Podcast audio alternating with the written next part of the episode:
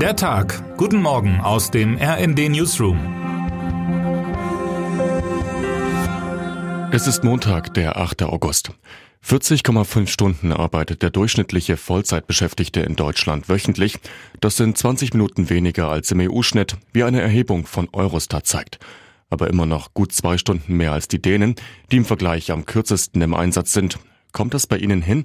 Ist Ihnen das zu viel oder gar zu wenig? Die Debatte über die Arbeitszeit nimmt in Deutschland aktuell wieder Fahrt auf. Immer mehr Menschen wollen weniger schuften. So zeigt eine Umfrage des Meinungsforschungsinstituts Forsan, dass sich 71 Prozent der Befragten eine Vier-Tage-Woche wünschen. Ein Modell, das international vielerorts getestet wird. In Belgien dürfen die Bürgerinnen und Bürger seit Anfang 2022 entscheiden, ob sie ihre Arbeitszeit auf vier oder fünf Tage aufteilen. Ähnliche Modelle gibt es in Spanien, Großbritannien und Island. Die Art und Weise, wie wir arbeiten, verändert sich unweigerlich.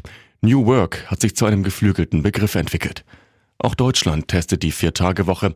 Hierzulande testet Borko Höhns ab dem 1. September ein neues Modell, wie RND-Wirtschaftsredakteur Christoph Höhland schreibt. Das mittelständische Produktionsunternehmen aus dem niedersächsischen Rothenburg an der Wimme reduziert ab dem 1. September vorerst für ein Jahr die Wochenstundenzahl seiner Mitarbeiterinnen und Mitarbeiter von 37 auf 35,5 Stunden.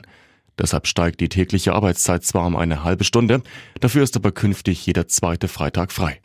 Damit reagiert das Unternehmen auf die großen Herausforderungen, vor denen der Arbeitsmarkt steht, denn laut einer Prognose des Instituts für Arbeitsmarkt und Berufsforschung fehlen 2030 bis zu 5 Millionen Beschäftigte.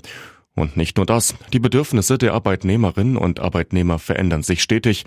Besonders in der Generation Z haben sich die Anforderungen an die Arbeit und die Unternehmenskultur massiv geändert. Mehrere Umfragen zeigen, dass eine bessere Work-Life-Balance immer mehr in den Fokus rückt.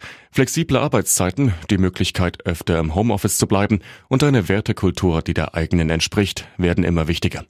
Die neue Generation möchte hinter dem stehen, was sie tut und gleichermaßen das Leben genießen.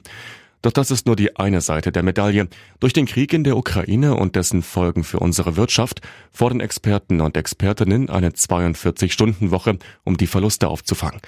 Was wir jetzt brauchen, sind mehr Wachstumsimpulse, mehr Gründungen, mehr Überstunden, um unseren Wohlstand zu sichern, twitterte auch Bundesfinanzminister Christian Lindner Ende Juni. Dabei zeigen zwei Feldstudien aus Island einen positiven Effekt reduzierter Arbeitszeit. Die Teilnehmerinnen und Teilnehmer des Modellprojekts waren weniger gestresst und mindestens genauso produktiv, einige sogar produktiver. Termine des Tages. US-Präsident Joe Biden reist heute in den Bundesstaat Kentucky, in dem es vergangene Woche schwere Überflutungen gegeben hat. 37 Menschen starben. Der Corona-Impfstoffhersteller BioNTech legt heute seine Bilanz für das zweite Quartal vor. Außerdem will das Unternehmen in einer Telefonkonferenz um 14 Uhr einen Überblick über neue Entwicklungen geben. Im ersten Quartal hatte BioNTech Umsatz und Gewinn im Vergleich zum Vorjahreszeitraum mehr als verdreifachen können. Wer heute wichtig wird.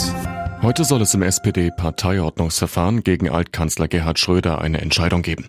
Gleich 17 regionale SPD-Vereine hatten das Verfahren wegen seiner Nähe zu Wladimir Putin und zur russischen Öl- und Gaswirtschaft beantragt.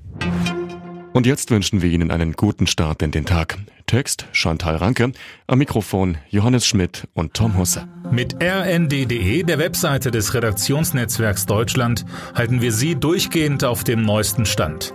Alle Artikel aus diesem Newsletter finden Sie immer auf rnd.de slash der Tag.